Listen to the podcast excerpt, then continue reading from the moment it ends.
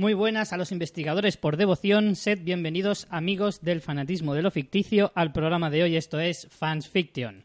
Este es el episodio número 2 de la tercera temporada, el 55 en total. Y para ello tengo aquí, como siempre, a mi fiel escudera, María Santonja. Hola, hoy aquí de técnico raro también, ¿eh? Sí, ella es la detective freelance de la policía gatuna, señores.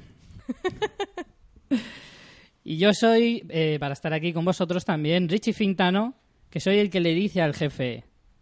Perdón, que soy el que dice, el jefe quiere verte, Joe.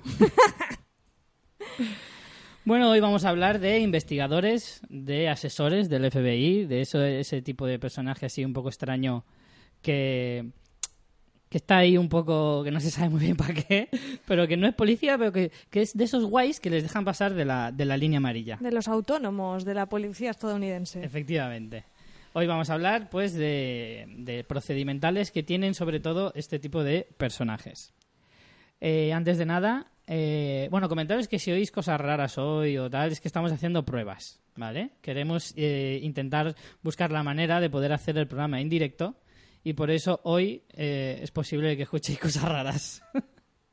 Estamos aquí viendo si la técnica no nos odia del todo, porque ya se nos va un poco de las manos ya la mesa, los micros, los auriculares, los hangouts, los... Ay, Queremos abarcar demasiado Sí. y eso es lo que tiene, pero bueno, veremos qué tal nos sale hoy. Eh, pero bueno, también volvemos un poquito al gusanillo del directo, ¿no? Que eso mola. ya, pero yo estoy más nerviosa, a mí se me había olvidado esto. Bueno, pues para meternos un poquito en, en materia, eh, antes de empezar, eh, cuéntanos un poquito que hoy tenemos alguna novedad. Sí, porque como dices, estamos aquí experimentando, intentando que como os prometimos eh, al despedirnos en la segunda temporada, que esta tercera temporada fuera más y mejor. Entonces estamos eso, intentando hacer directos y también en nuestra web estamos introduciendo bastantes cambios. Ya conocéis nuestra web, que es fansfiction.es. Estamos dándole un lavado de cara y algunas de las cosas nuevas que podéis encontrar es, por ejemplo, el formulario de nuestra newsletter. Eh, tenemos ahí para que todos aquellos que queráis darnos vuestros datos de contacto podamos, pues eso, si de cara al futuro hacemos algún directo, avisaros por email o así hacemos algún concurso, algún evento especial, que tengamos esos datos. No es para nada más, ¿no? Sino que para tener un poquito un contacto más directo con vosotros. Así que los que queráis podéis registraros en nuestra web. Y más cosas. Tenemos también nuestro enlace de afiliados de Amazon, que, bueno, básicamente esto es que si compráis en Amazon a través de nuestro enlace, o sea, entrando antes en nuestro enlace y ya desde ahí navegando para vuestras compras, a nosotros nos dan una pequeña comisión de todo lo que compréis. Y, y bueno, la idea es que con esto... ¿Pero ti para qué? Para que la gente no piense que es que nos queremos llenar los bolsillos. Sí, bueno, vamos a salir de pobres con Sí. esto. No, la idea es con esto, pues bueno, si en un futuro nos llega para pagar el hosting de la web y para hacer algún regalito para algún concurso, pues estaría fenomenal. A ver si llegamos al mínimo de 25 euros, que es la- el mínimo para que te canjeen, como si dijéramos, ese, ese dinero de afiliados. Si nos llegara, por ejemplo, para Navidad, pues nos molaría mucho hacer un concurso entre nuestros oyentes y hacer algún regalito navideño. Así que ya sabéis que si tenéis compras de Amazon por hacer, que seguro que tenéis, que sois uno- unos frikis que no paréis de comprar DVDs y Blu-rays y Sois libros, pues podéis hacerlo desde nuestra web. Lo encontraréis en, en el pie de página con su con su iconito de Amazon, fácil, sencillo y Para toda la y familia. para toda la familia, sí. Y como siempre tenéis el método de contacto, hemos cambiado de email a uno mucho más pro y corporativo, que es info@fansfiction.es. Y, y nada, ya no saturullo con más cosas. Cada semana iremos Cada semana un poco contando, las sí. novedades. Hoy os cuento lo de Amazon y lo de la newsletter, que como veis estamos muy trabajadores. Desde luego. Pues nada, mm, yo creo que ya casi que podemos irnos a un poco la mandanga, ¿no? Además del tema que os he comentado, tenemos un par de críticas y alguna de, como siempre, mm, nos gusta traer de vez en cuando, unas bonitas noticias breves. Aquí están noticias breves para servirle, Mr. Quitanieves. Pues empezamos con una que parece bastante, bastante curiosa. Y es que Joaquín Fénix será posiblemente, remarco y subrayo el posiblemente porque no está confirmado, el Doctor Extraño. Según una página eh, donde hemos encontrado la noticia, que es www.culture.com, Con dos T's. con dos T's, Culture. Eh, dice que el eh, actor díscolo, como así lo definen en, en el artículo, que me hace gracia, comparado con, que lo comparan también con, con Robert Downey Jr., que dicen que van ahí cortados un poco por el mismo sitio. Eh, eh, parece ser que está en negociaciones con, con Marvel para interpretar a, a este personaje bastante carismático y que ante la negativa de Benedict Cumberbatch, que había estado bastante chulo, la verdad, Ostras. como protagonista, porque además yo la verdad es que el personaje de, del Doctor Extraño no lo conozco mucho, pero dicen que es así como muy espigado y alto, que con Joaquín Phoenix la verdad es que encaja bastante poco, pero que con, con Benedict la verdad es que sí que habría molado verle. Yo creo que sí que le veía en el papel. Pero bueno, les Hombre, ha... Benedict, todo lo que haga lo haga todo bien. lo hace bien. Hasta poner voces a dragones. Sí. Pero lo que pasa es que, eh, que les parece curioso porque Joaquín Phoenix, como decía, aparte de ser díscolo, tiene esa fama de ser un poquito contra, contra grandes superproducciones de Hollywood. Y es un poquito, pues eso, curioso que ahora de repente se embarque en este tipo de, de proyectos. Pero bueno, yo creo que llega un momento en el que to- la todopoderosa Marvel y por extensión Disney La, eh, la todopoderosa Disney, realmente. Por eso.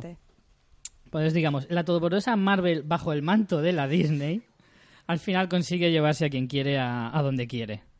Llegará un día en el que, yo estoy casi seguro de que llegará un día en que habrá monopolio absoluto de Disney. Yo lo tengo clarísimo, Los todo a 100 serán de Disney. por ejemplo. Sí, está aquí Aina de público y está ahí haciendo gestos de ¡Oh, sí, nena! bueno, pues esa es la noticia. ¿A ti qué te parece? Que Joaquín Phoenix se meta en un proyecto de este tipo. Hombre, a mí me parece un actor interesante, así que para cualquier Pues yo papel no le de este en tipo... papeles de este tipo, la verdad. Yo creo que sí, yo creo que lo puede hacer bien, pero sí que me choca que, que se meta él en un proyecto de ese tipo. No porque no lo vaya a hacer bien, sino porque él está por encima de estas cosas, ¿Sabes de qué pasa? que llegará un momento en el que solo haya dos tipos de actores. Los que han hecho un papel de cómic y los que no. Que de hecho ahora mismo están al 50% todos los actores de Hollywood, si lo piensas, todos los de renombre. Están los que sí han hecho alguno y los que todavía están por hacer. Hombre, con la cantidad de pelis de cómics que hay, pues sí. Ya sé que te gusta mucho clasificar, pero vale, no entraremos ahí, Richie. Bueno, otra noticia. Bueno, esta es una chorradita que os traigo porque sabéis que me gusta mucho Frozen y resulta que Disney prepara un corto que será una especie de secuela muy corta de, de Frozen donde se reunirán de nuevo los personajes y sobre todo con una nueva canción de, lo, de esta pareja entrañable que ganó el Oscar que supongo que es lo que más curiosidad me da porque si tenía uno de los valores chulos la peli era era la musiquilla. Así que nada, yo estaré atenta al, al corto de Frozen. Que también, por cierto, ya salieron imágenes de la aparición del personaje de Elsa en, en la nueva temporada de Once Sí, Upon a He Time. visto una foto también. Que al menos ese episodio lo voy a ver. No he visto ninguna ningún capítulo, pero ese sí que ese sí que me da curiosidad. Pues sí, la verdad es que curiosidad da. Aunque solo sea por ver eh, de qué va la cosa. Además, de- además que los cortos de Disney generalmente suelen ser bastante interesantes. Vayan de lo que vayan. Y bueno, la tercera noticia, ¿esa la das tú? No, tú. Ah, vale. ya tenía yo mis dudas. Eh, bueno, el próximo proyecto de Martin Scorsese, que tratará, parece ser, eh, de una película sobre los Ramones. Yo este mm, no lo tengo muy claro. Hombre, a él siempre le ha interesado un montón la música, tiene mucho más en el género documental, tiene un montón de documentales sobre el tema, pero ya afrontarlo a modo de biopic no sé cómo no sé cómo será. Hombre, desde que luego será interesante. Tengo la sensación de que mm, de que va a ser más rollo documental. No lo no, sé. yo Bueno, creo que era, bueno, no sé, yo entendí que era tipo biopic, que eso es lo que me llamó más la atención. Pero hombre, la película parece ser que va a ser para 2015 y todavía no dice nada de actores ni de protagonistas. Ya.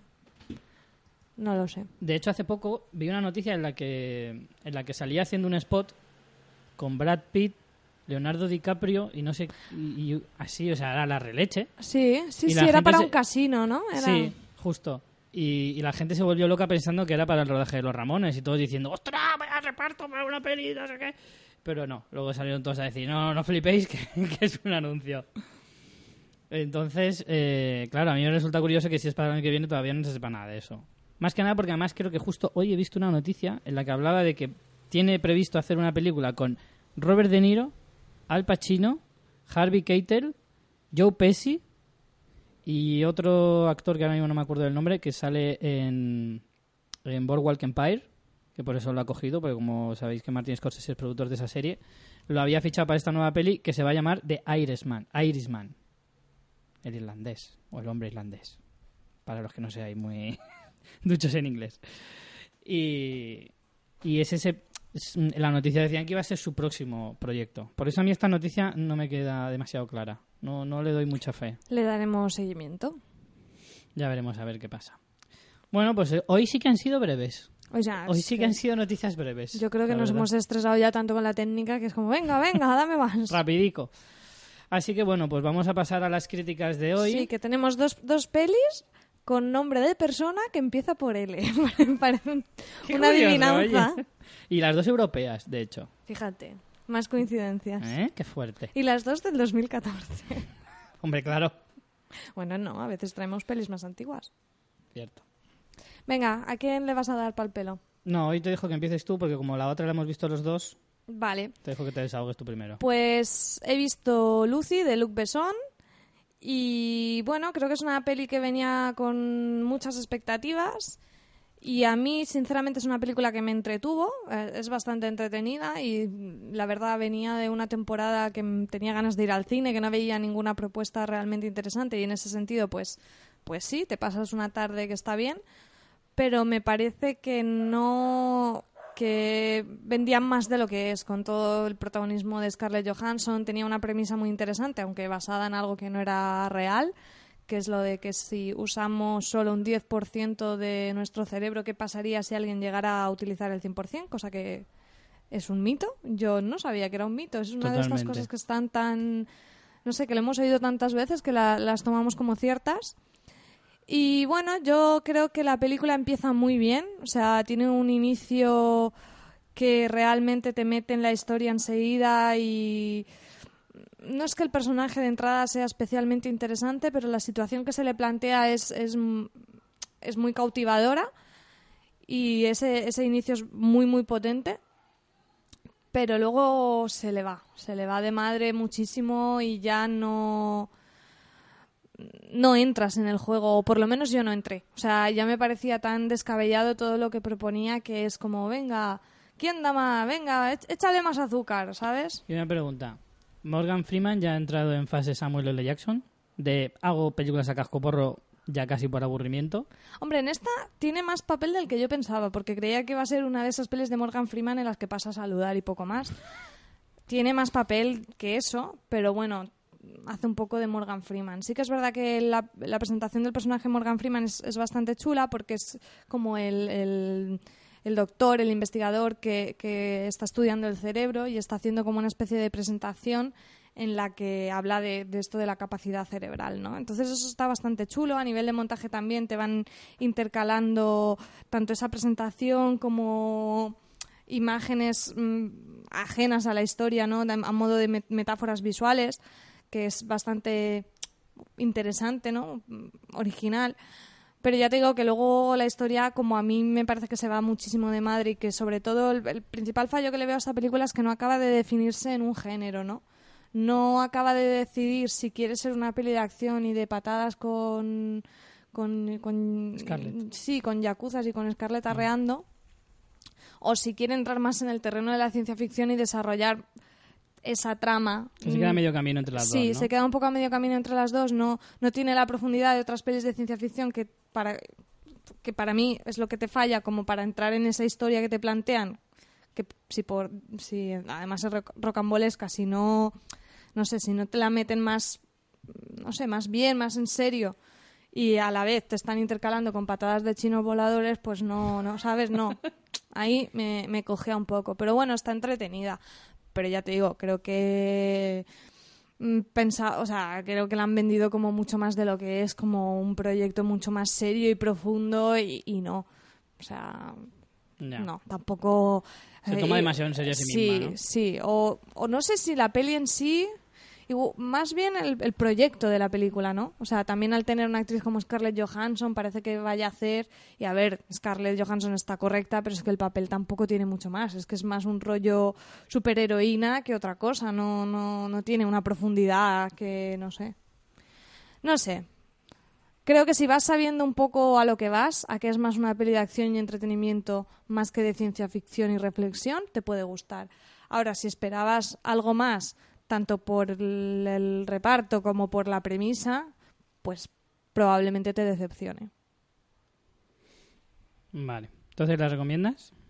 Partiendo de que sepas a lo que vas, sí. Si vas a ver una peli entretenida, pues es entretenida. Igual cuando sales dices, madre mía, qué paja mental se han hecho, posiblemente, pero bueno, te lo puedes pasar bien viéndola. Vale. Muy bien. ¿Tú la quieres ver o qué? Sí, la verdad es que me da curiosidad. Porque la verdad es que tiene un tráiler potente, eso es cierto. A mí Luke Besson me gusta bastante, en general. Me gustan sus pelis. Y bueno, sí que es verdad que yo no me tampoco me engaño a mí mismo y sé que las películas, la película pues no le puedes buscar mucha profundidad por mucho tema de ciencia ficción que te quieran meter ahí. Sí que me da cierta curiosidad. Pero vamos, esa es carne de videoclub, como diría aquel. Vale, la siguiente, que creo que estamos bastante en desacuerdo y de hecho tenemos oyentes que la vieron como deberes y que tenían muchas ganas de ver este rifirrafe que vamos a tener ahora mismo. Cierto. La otra película que hemos visto, que además fuimos a verla juntos, María y yo, es Lock, de Steven Knight, y que se estrenó hace bien poquito.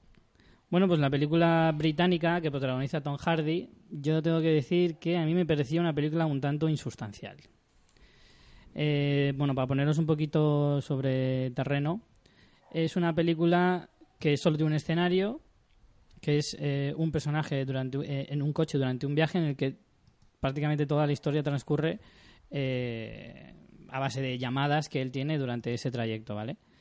Em, ¿Qué pasa? Que yo lo que noto es que, o sea, esa premisa me parece bastante original. El problema es que es muy, muy difícil de llevarla bien y, y yo no digo que no tenga mérito este director por atreverse a hacer algo así, que por cierto es director de Peaky Blinders también. Esta serie él nos recomendaste hace poco. Pero creo que no acaba de llegar a... No sé. Yo, si la comparo con otras películas que tienen un poquito el mismo rollo, como pueda ser eh, Última Llamada o Variet de Rodrigo Cortés, mm, Que claro, tenga el mismo rollo de un personaje en un solo espacio Exacto. solo. Exacto. Eh, claro, las otras jugaban con una historia un poco más eh, elaborada, un poquito más ficticia, en el sentido de es co- como más extensa, ¿vale? Un poquito más... mm, menos, menos Cotidiano. Sí, menos cotidiana. Esta, el problema es que para mí peca de demasiado cotidiana. Te cuenta una historia que en el fondo sí le puede pasar a cualquiera, pero no es lo suficientemente potente para yo tragarme una hora y media, bueno, que no llega, para tragarme una hora y media de un tío contándome su vida. Es que claro, es que Que no me cuentas tu vida. Joder, Richie, eres pura sensibilidad. no es que sea pura sensibilidad, pero de verdad, en el tráiler tenían que haber dicho una historia fascinante de un encofrador. O sea, te quedas en plan, por el amor de Dios.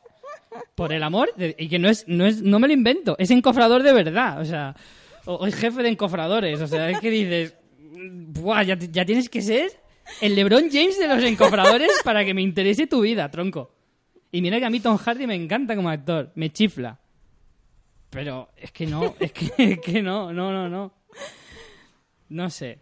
No quiero revelar tampoco nada de la historia, pero en el fondo te cuento una historia que, para empezar, la has visto un millón de veces y, y- dices... Es que dices, vidas como las tuyas, es que las puedo ver en mi casa. Bueno, en mi casa no, porque no pasa esas cosas, pero, pero lo sí que me puede, le puede pasar perfectamente a mi vecino, que además es conductor de ambulancia. o sea, que es muy... Menos mal que nos das este dato. Sí. Entonces, es como que. No sé, a mí me faltó, me faltó, me faltó chicha en la Te historia. faltó más algo en plan, alguna Sí. amenaza de Que muerte. Ni siquiera te puedo hablar de la realización, porque los 10 primeros minutos dices, ostras, qué guay. Pero cuando llevas 70 minutos viendo todo el rato Pero mismos planos y admite misma que está muy bien hecho. Para tener esa limitación está muy bien hecha la sí, realización. para un videoclip que dura 3 minutos, 5 minutos máximo, 7 si te quieres ir así a, a lo loco, a lo, a lo Justin Timberlake, pero, pero ostras, 85 minutos que dura la peli de, de, de faros, de ver de cómo sale el aire acondicionado y de enseñarme la tapicería de tu pedazo de, de BMW que tienes, pues llega un momento en que dices, pues mira, parece un anuncio de BMW. No, solo sale una vez el- la marca, ¿no? Sale más de una. Pero bueno, que a mí eso no me molesta, no me molesta que salgan marcas. Pero, pero bueno, tampoco quiero simplificar la, la película en, en estas dos tonterías, ¿vale? Pero a mí me parece que eh, narrativamente, mm, a mí me da la sensación de que te está como poniendo en situación para un final que yo esperaba más eh, espectacular y que se queda en un fuf. O sea, así, pluf. Así es mi sensación. ¿Tú qué opinas? Pues yo ver, estoy, re- rebáteme, estoy rebáteme. en bastante desacuerdo contigo. Sí que es verdad que la historia tiene un punto de cotidianidad que, claro, si te esperas un Barriet o una última llamada, no lo es. Pero creo que está muy bien tratado, que, que es que, la- que es una apuesta súper interesante porque no es cierto que es- solo sea un personaje, solo es un personaje que se ve en pantalla, pero realmente creo que la, la grandeza que tiene esta película es que todos los personajes que intervienen por teléfono acaban teniendo muchísima personalidad, los entiendes, entiendes sus posiciones, incluso te los imaginas. Entonces, esa capacidad de evocación me parece muy, muy interesante. Luego, en cuanto a la trama, creo que sí, que si vas esperando eso mm, no lo vas a tener porque no hay ninguna amenaza de muerte ni nada así extrañísimo como, no sé, yo no vi el tráiler, pero quizá eh, los el trailers trai- nos han vuelto a jugar vende- una mala pasada. Sí, te vende otra cosa el tráiler, ¿eh? Pero si ya vas sabiendo eso, creo que como historia de, de introspección, porque es, es lo que es, es su, su, su vida, su situación, la, cómo, cómo entiendes a ese personaje, es fantástica. O sea, entiendes perfectamente que este es un personaje controlador, muy metódico, muy organizado. Eso lo, lo ves sin que te lo tengan que verbalizar, sino con todas las acciones y todas las conversaciones, que de repente, mm, en un momento, todo se le va de las manos. Entonces, como un evento que pasa hace que se trastoque tanto su vida personal como su vida profesional y las llamadas son tanto de, de esta vida personal como de la profesional. Y me parece que eso está muy, muy bien tratado, como una cosa que pueda ser pequeña te puede trastocar toda tu vida. Luego me parece que juega muy bien con el hecho de que a, ti te parece muy absurdo que sea encofrador, pero a mí me parece que como metáfora de una persona controladora y de, y de que él está haciendo los cimientos de un superedificio y al final la historia te esté hablando, esto es aquí ya una interpretación metafórica, pero al final la historia te está hablando de cómo los cimientos de la vida de alguien se pueden derrumbar y que te esté hablando de la importancia del hormigón para que no se derrumbe un edificio, me parece interesante. Y, no sé, a mí, a mí es que sí que me gustó muchísimo, me atrapó, pero entiendo que si no te interesa esa historia, si no entras, no entras. El problema que tiene con el edificio que van a montar y tal, tú está- yo por lo menos estaba sufriendo de que el hormigón saliera bien y yo no tengo ni idea de eso, pero el hecho de que con eso, a modo de McGuffin, te, te meta en ese sufrimiento y en, el, en, en, el- en la importancia que le da al personaje, me parece que está, vamos, que está fenomenal. Y yo, vamos, yo la disfruté mucho, mucho, mucho. O sea, es una película que me parece una apuesta muy interesante y una manera de contar, sí, una historia tal vez cotidiana, pero de una manera totalmente diferente. Y, y vamos, a mí es que me encantó. ¿Sabes qué pasa? Que a mí la sensación que se me quedó fue que efectivamente creas un personaje que está bastante bien estructurado y lo que tú dices es cierto, el ver como un tío tan meticuloso al final ve que, que hay cosas que se escapan a su control y que te pueden hacer que solo una pieza de tu vida hagas que se descalabre todo tu, metafóricamente hablando, edificio que es tu vida, que eso está genial. Pero es que no nos olvidemos, sigue siendo un encofrador. O sea, es que a ti... Van a parece- empezar a llegar emails de encofradores encabronados, que además parece un eslogan, encofradores ¿cuántas- encabronados. Primero, ¿cuántos encofradores famosos existen en el mundo?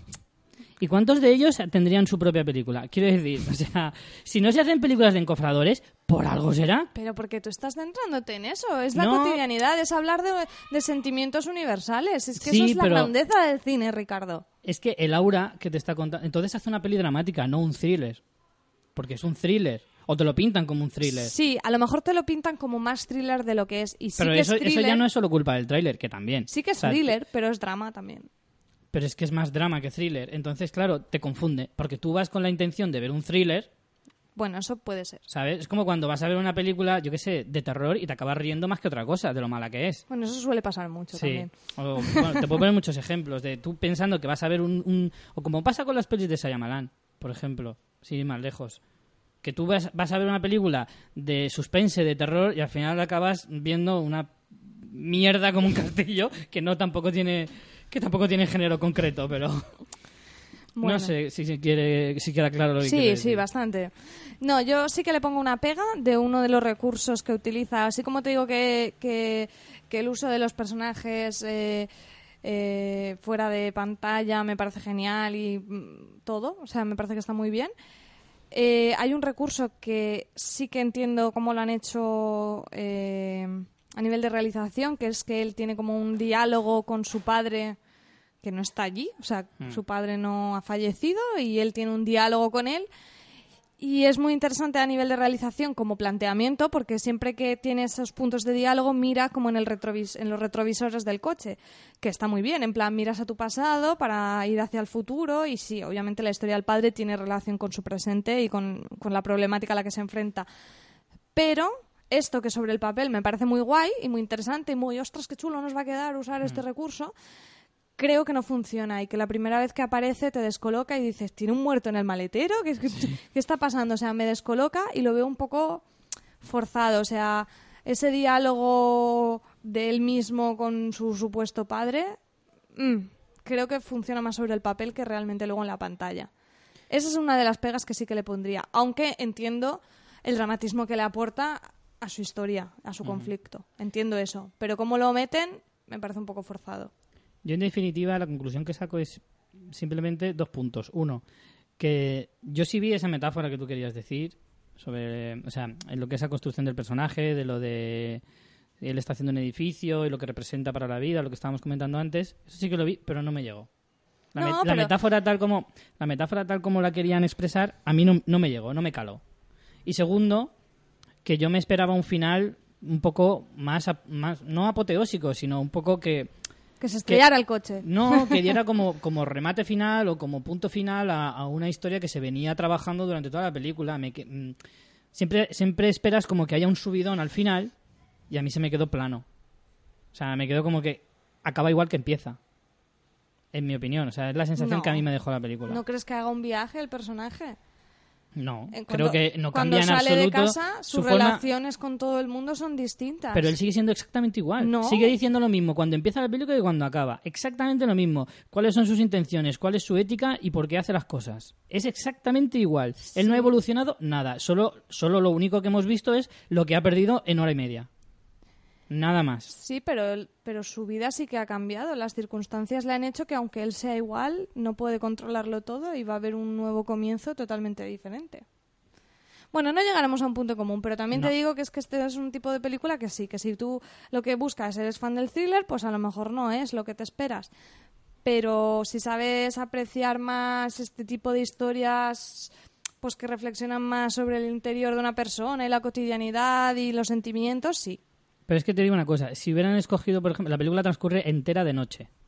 Si lo hubieras hecho de día, en unas carreteras eh, como las inglesas, con un, cie- con un cielo encapotado, todo gris, y dando una aura más dramática, con un día triste así, me lo habría creído más como drama. Al ponerlo de noche, con esas luces, y ponerlo Sí, todo sí. así un poquito más... Igual eso lo hicieron también por un tema de, de realización, porque lo grabaron, o sea, porque Pero para que veas- el para que raccord entiendas- sería con- Claro. complicado de controlar. Pero para que luz. entiendas lo que quiero decir, en el sentido de, si tú me das un aura de thriller, no puedo evitar irme Sí, con la intención esa cuando me siento en la butaca. Bueno, yo sigo diciendo que algo de thriller tiene, ¿eh?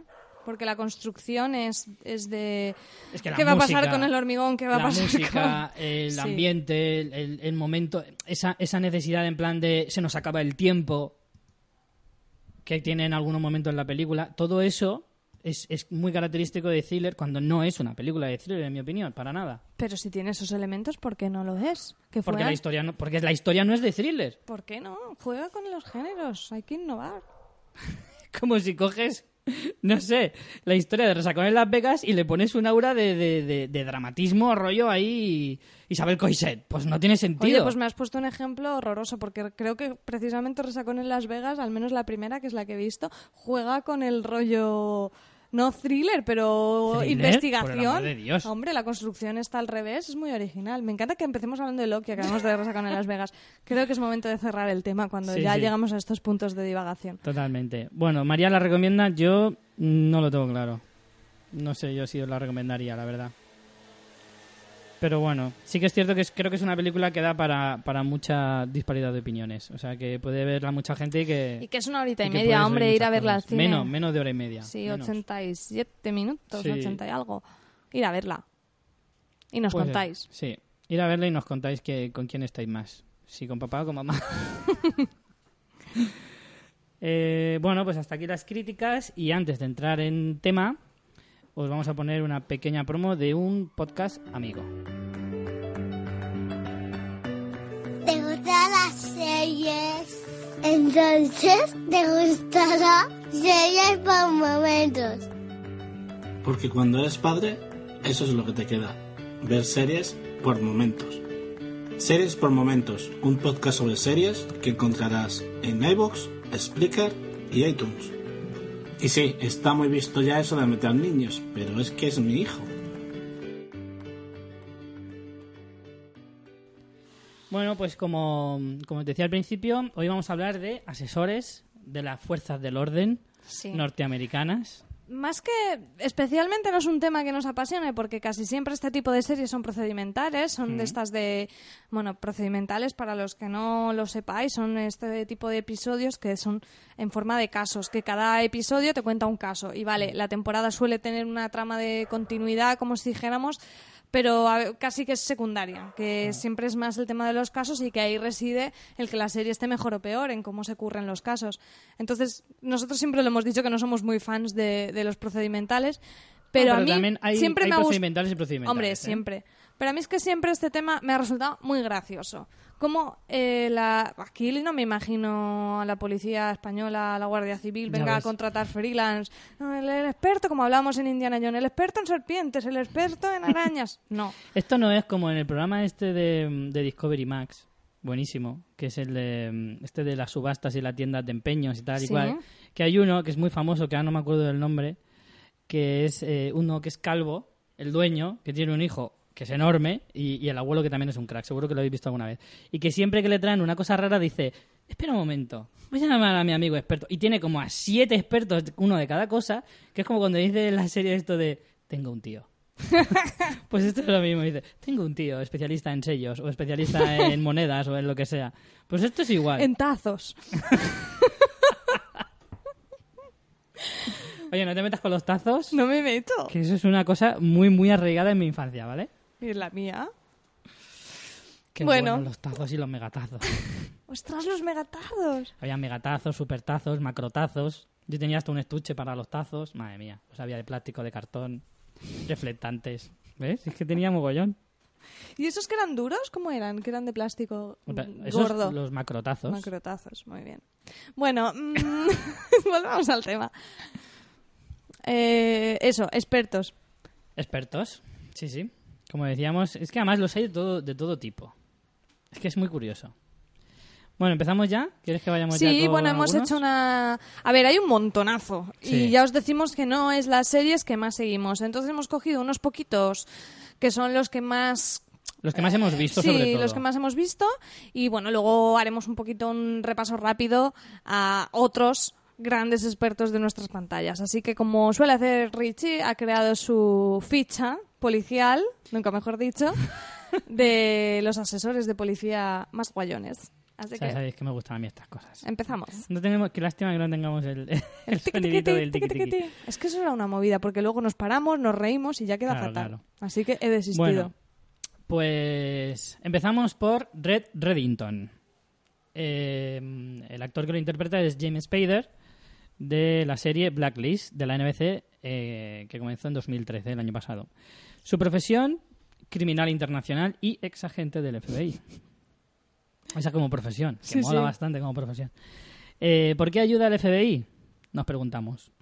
Eh, se aprovecha de los casos en los Esa que... es la pregunta de la serie. Claro. Se aprovecha de los casos en los que interviene para sacar información y dinero en su propio beneficio. Además, eh, tiene un misterioso interés personal en Litzy, que es la, la otra protagonista. Qué cosa rara, es novata del FBI. Claro. Nunca se ha visto tampoco. Bueno, personalidad y otras características propias del personaje. Eh, absoluta confianza en sí mismo. O sea, va, es un sobrao, como quien dice.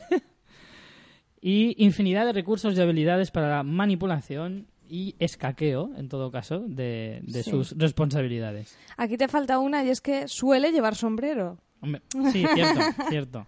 Y además lo suele llevar con bastante estilo, hay que decir. Como, Y experto, como experto en sombreros. Hombre, y gabardina, que también es algo que se tendría que volver a poner de moda. O sea que este, este invierno te esperamos con gabardina como kit completo ya que llevas el sombrero. Me encantaría.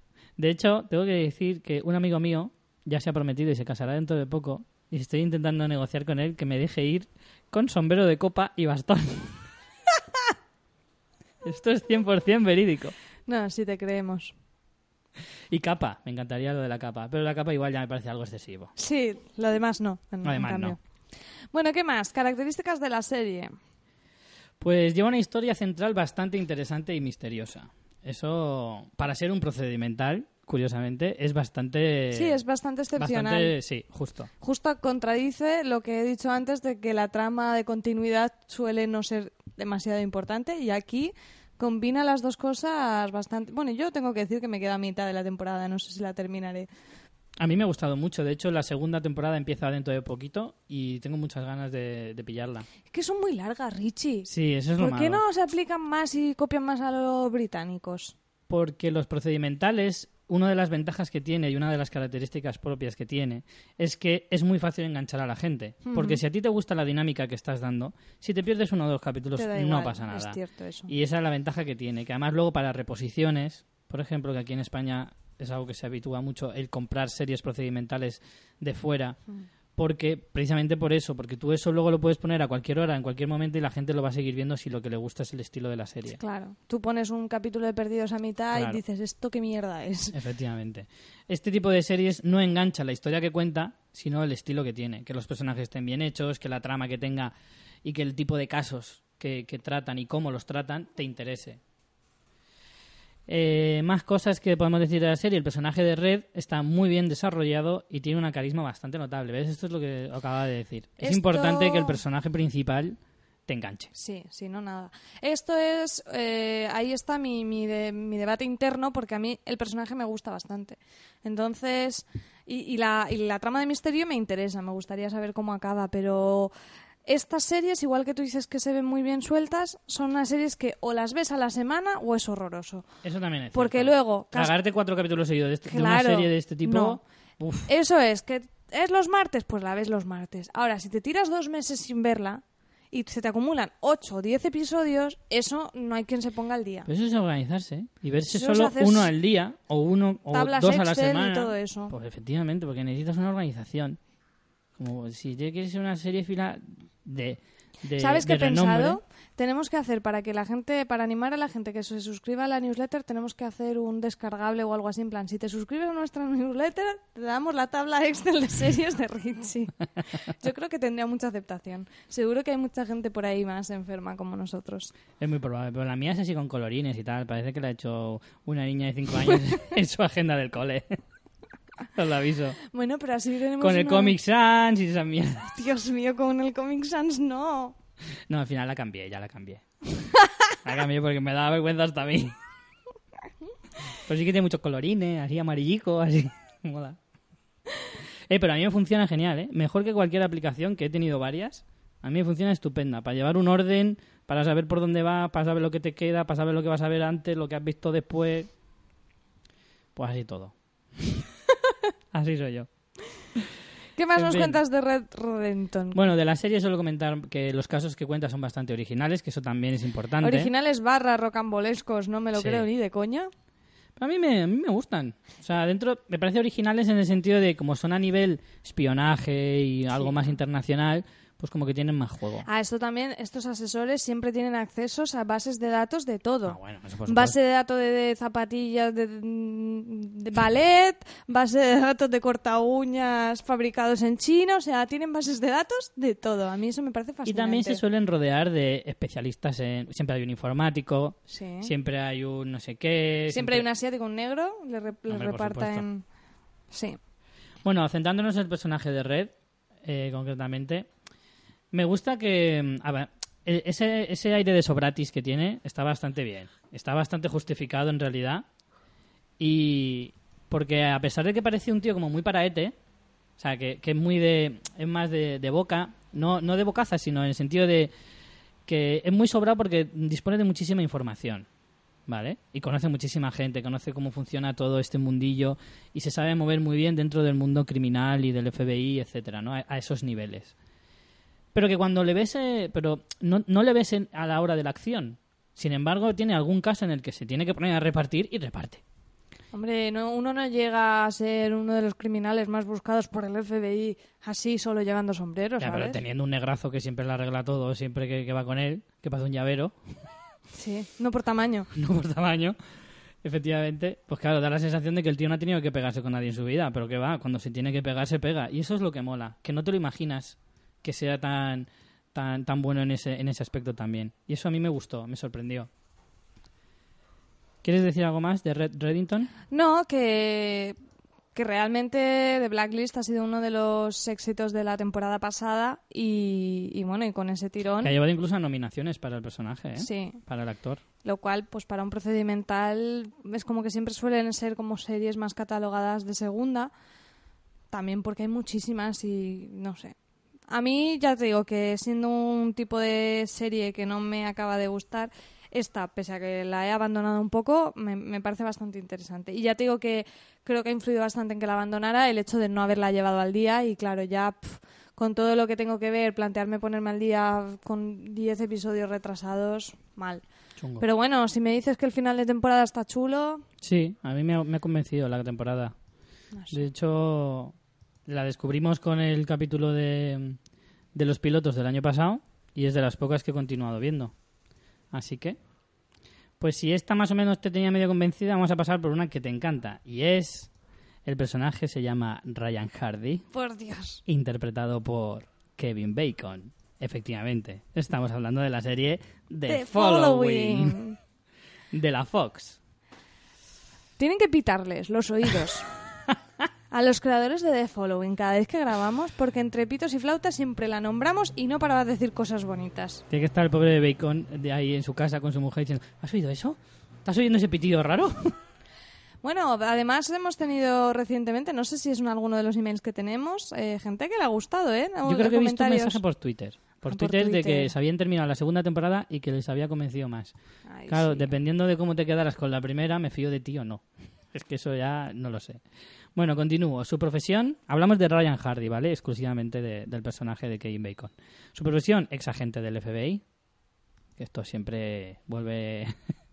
vuelven al redil. Pero él no asesoraba de antes, Antes era agente. pero escribió libros luego y Sí, cuando se lo terminó. dejó, La vida muy dura, todo eso, ¿no? Cuando dejó de ser agente, se puso a escribir los libros, creo yo. Creo recordar. ¿Cómo? No lo sé, es que intenté borrar esa parte de mi vida, de mi cerebro. Entonces, eh, bueno, ¿por qué ayuda al FBI? Porque él mismo fue quien encerró al villano Joe Carroll y ahora eh, que ha escapado de la cárcel, eh, es quien mejor le conoce, por lo tanto es el más indicado para atraparle. Eh, la personalidad y otras características de este personaje es una persona bastante atormentada por la culpabilidad que le provoca todos los crímenes de- del personaje de Carroll. Por lo tanto, se siente un poco con la responsabilidad de ayudar a atraparle. Eh, otra de sus características... llorón. Sí, es un poco llorica y bueno, ahora hablaremos más de él. Eh, toma decisiones difíciles, pero a menudo su ética le juega malas pasadas. Esa es un poco la percepción que tengo yo del personaje. Mira, tenemos he recuperado el tweet de Gunzer barra baja U47 que nos decía que acababa de, acaba- de terminar la segunda temporada de The Following. A mí me ha molado a pesar de Kevin Bacon. Si el Que ves- problema no es Kevin eh, Bacon. El, enunciado ya...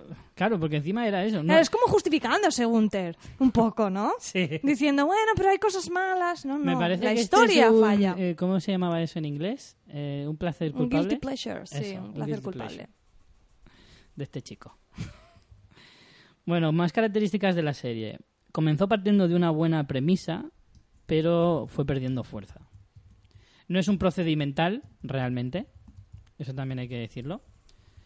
Pero, eh, bueno, los otra de las cosas de las que falla, yo creo, la serie es que los personajes secundarios son cero, cero atractivos y cero, cero carisma, para mí. Para mí lo peor es la trama, que es demasiado ya. Yo creo que, o sea, es verdad que la trama es muy floja, que empieza muy fuerte y, se- y luego se despeña totalmente, pero creo que el tema de los de los de los personajes va a jugar totalmente en su contra. Además, quiero recordar que la primera temporada solo tuvo 15 episodios, por lo tanto es que la, la cadena tampoco tendría mucha fe en ella.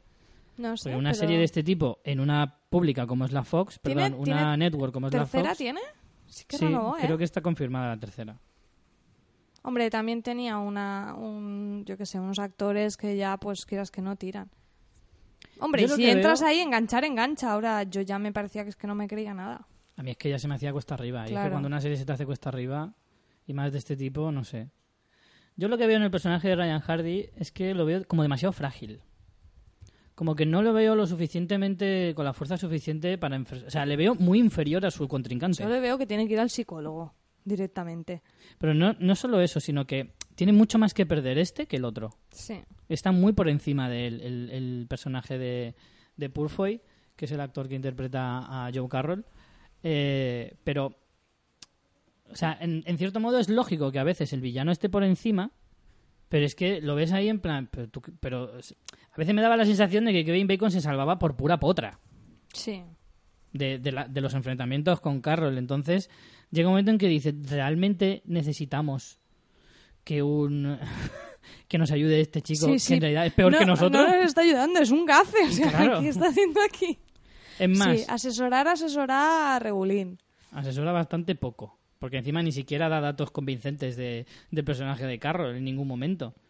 Al contrario, yo creo que entorpece más que, que otra cosa. Claro, porque al carro le gusta. Dice, Claro. "Ah, que está este aquí, pues voy a pinchar más. Yo creo que los del FBI en el fondo lo están usando de cebo. Como es un inútil, lo ponemos ahí y si le pega una bajazo, mala suerte, pero por lo menos le tendremos cerca. Oye, no lo descartes. En fin, poco más hay que decir de este personaje. No. Eh, A mí el personaje, si nos centramos en el personaje, no me parece malo y la interpretación de Kevin Bacon tampoco me parece mala. Pero no, no acaba de estar bien ajustado a la serie. Y es lo que dices, no está equilibrado. El asesor no tiene la potencia para equilibrar al malo malísimo. Claro. Pues pasemos al siguiente, que este sí que es potentorro y este sí que ya es nivel... Este que me lo ibas a quitar, cuenta, cuenta lo que, lo que hemos hablado antes de grabar. Que es que, Es que si no te doy con una mano abierta... Estaba a punto de quitar a, Sherlock Holmes de la serie Sherlock, eh, porque luego vamos a hablar también del Sherlock Holmes de la serie Elementary. Entonces digo, a lo mejor hablar de los dos es un poco absurdo y como de Sherlock ya habíamos hablado en otra en otro programa, pues digo, mejor lo quito. Pero resulta que como es la foto justo que he empleado para anunciarlo en el Facebook, pues he dicho, igual es un poco absurdo. Es un poco inútil, además. ¿Cuándo es un problema que repitamos hablar de cosas que nos gustan un montón? Ahora mismo Pues con mira, The Following. Creo que Sherlock Pero es un para el caso contrario, para odiarlo. Aquí se repite, no pasa nada. Creo que Sherlock es un personaje y a su vez una serie de la que hemos hablado en las tres temporadas, porque recuerdo que la primera temporada también hablamos de esta en un episodio especial, las series británicas. Cierto, la primera sí, también. Así que deja constancia de que a nosotros la serie Sherlock ni nos va ni nos viene, claro. Está claro, ¿no? Pero a ver, ¿tú te acuerdas cuando hicimos el piloto? Allá por el no sé qué año era, ya hace un año y medio dos. Lo primero que ¿El nuestro dijimos, del programa? sí, Fue en febrero, 21 de febrero de 2013. muy bien. Cumpleaños de mi padre, además. Felicidades, Rafa. Eh, Sí, lo, primero, meses. lo primero que dijimos fue, este podcast no es ni objetivo ni imparcial. Vamos a hablar de lo que nos gusta y lo que nos disgusta. Pues es así. claro. Por cierto, haciendo promoción en la web ya vamos a ir colgando poquito a poco los episodios de la primera temporada para los que queráis escucharlos. Y en iVoox sí que ya están todos en nuestro canal. Pero bueno, las entradas pues es un currazo, así que vamos poco a poco. Correcto. Bueno, vamos ya con el señorito. Venga, dale a mi querido. Bueno, pues hablamos de Sherlock Holmes, Benedict Cumberbatch es el actor que lo interpreta, y la serie, pues como ya sabréis todos, es Sherlock de la BBC. Su profesión es difícil catalogarlo, pero se puede considerar un detective privado. No es exactamente un detective, ¿eh? Esto, esto es un investigador, Sí, mejor dicho, sí. investigador privado, Es llamémoslo así. como policía freelance, es, es un rollo raro, ¿eh? Porque no acaba de ser detective detective. No te sé decir las palabras ajustadas, pero, pero sí. Mm, es como un asesor, no, no es detective privado, a la práctica. Eh, ¿Por qué ayuda a la policía? En este caso es policía, no FBI, a la policía británica. Por el simple placer de regodearse delante de los ineptos policías y para matar el aburrimiento. Totalmente.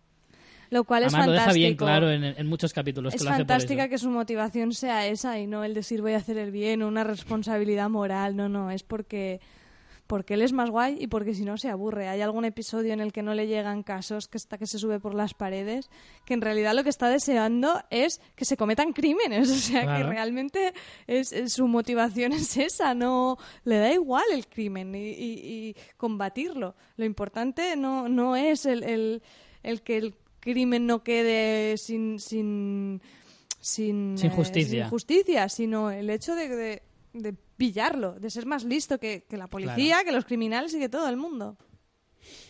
Es fantástico y odioso a la vez, si lo piensas, pero fantástico. Eh, bueno, dentro de su personalidad impresionantemente difícil de describir, eh, entre todas, entre muchas de sus características, podemos encontrar la arrogancia bien justificada, yo creo. Y eh, a pesar de ser un sociópata, se acaba dando cuenta de que necesita el calor de la gente más cercana a él. Poco a poco, durante las temporadas en esta serie, eh, vas viendo cómo el personaje de alguna manera evoluciona porque empieza siendo una persona tan, tan dependiente que, que parece increíble. Pero llega un momento en el que te das cuenta de que realmente necesita un poco el cariño de la gente eh, porque al fin y al cabo sigue siendo humano. Bueno, eso a veces parece A discutible. veces se duda, pero es si así. lo hubieran hecho Spielberg y Lucas, hubieran aparecido extraterrestres al final de la temporada. Fijo. Características de la serie, pues al basarse en los libros originales tiene un punto más genuino y fiel al personaje. Eso también es cierto, a diferencia de- del, del Sherlock de Elementary, del que ahora luego hablaremos. Eh, también pasa por desapercibido bastante un hecho que a lo mejor mucha gente no se ha dado cuenta. De hecho, eso verifica que está muy bien hecho. El hecho de que la serie se traslada a la actualidad. O sea, recordemos que Sherlock Holmes eh, se escribió hace muchísimos años y la historia que le podemos leer en los libros se basa, creo que en el siglo XIX, si no me equivoco. Entonces, trasladar esa historia que en un principio te puede parecer increíble y decir, ostras, ¿cómo te traes a Sherlock al Londres actual? Te va a salir un cagallón, que eso es un poco lo que yo pensaba al principio, o yo leía de la gente al principio, como crítica. Y yo creo que con el tiempo se ha, se ha confirmado el hecho de que está tan bien hecha la serie que pasa totalmente desapercibido ese detalle. Porque coge la esencia. Al final, lo importante de Sherlock es el personaje. Y, y si te das cuenta, tampoco intervienen. No interviene demasiado el hecho de que sea actual o no, lo podían haber hecho de cualquier forma, pero esa manera de meter el Londres actual, pues como que le da un protagonismo, un rollo, pues eso, serie británica que, que al final hasta puede que sea mejor que si lo hubieran hecho en la ambientación, hubiera sido otro rollo, hubiera tomado mucho más protagonismo el hecho de que fuera de época que la propia trama de investigación e incluso el humor que al final tiene esta serie y bueno, es que es que creo que no- nada debería mm, desviar la atención de Benedict Cumberbatch y ya está. Entonces Está me claro. parece un acierto. También hay que, siendo justos, hay que nombrar también a Martin Freeman como Watson, que en el fondo también es asesor. Fantástico, fantástico. También es asesor de Médico la policía. él también. Médico y que también habría que... Deberíamos haberlo hecho un poco en plan pareja. O sea, meter a los dos. Pero bueno, digamos que como el protagonista es Sherlock. Curiosamente, en la mayoría de casos, por no decir todos, estos asesores suelen ser los protagonistas de las propias series. Claro. Lo normal sí, es que sea sí, así. todos, ¿no? Sí, sí, sí. Aunque puedan tener un, un partener como en este caso, pero sí. Em, ¿Qué más detalles podemos dar de este personaje? Pues bueno, como hemos dicho, está basado en el personaje literario y como tal, pues aparte de todas estas rarezas que hemos dicho, pues tiene algunas particularidades que en la serie tampoco las explotan en exceso, como el tema de las drogas, no, no se acaba de, a lo mejor... En esta no. En Elementary esta sí que le dan más peso, pero en, en, en esta de Sherlock la verdad es que pa- pasan como muy, de pasa- muy, muy por encima. Lo, lo insinúan, más que lo dicen, lo insinúan. Después, uno de, su- una de sus conexiones, aunque a él no le gusta para nada, pero una de sus conexiones con el gobierno y con Mm. la policía es su hermano, que su hermano trabaja para el Servicio Secreto Británico. Sí. eh, cosa que a él casi que parece que le moleste más, ¿no? Es como, yo estoy aquí porque me lo he ganado y cuando me llamas no es porque seas mi hermano, sino porque sois inútiles y, y me necesitáis, pero Claro. no por, no Pero en el fondo a él le encanta. Le encanta que le necesiten y que, Que le que encanta le que, le necesiten, llamen. sí, por supuesto. Le encanta que le llamen por, o sea, por, por extensión que le necesiten, en el sentido de saber de que sin mí no sois nada. Y siempre que- poder quedar por encima de los demás. Eh, a mí hay otro detalle que también me gusta destacar de este personaje y es como que tiene un pasado ahí muy misterioso del que te van dando apenas pinceladas y que, y que eso está muy bien también, porque ir descubriendo poco a poco es más interesante que si te lo contaran todo de golpe. Y, y la verdad es que también te, te crea un misticismo alrededor de, del personaje que, que se agradece bastante. Hacemos la comparativa con el personaje de... Tú, porque yo no la he visto, la, la siguiente, pero Pues bueno. Yo sí te puedo contar varias cosas, porque me he visto la primera temporada entera y la verdad es que me ha gustado bastante. No me gustaría hacer la comparativa tampoco eh, de las series, pero... Porque en este caso yo creo que es más recomendable mm, ver la serie sabiendo que... O sea, pensando que no es Sherlock Holmes, Sí. en realidad. O sea, si el personaje se llamara de otra manera y lo sigues llamando Elementary, por ejemplo, la, la serie te, te cuadra igual.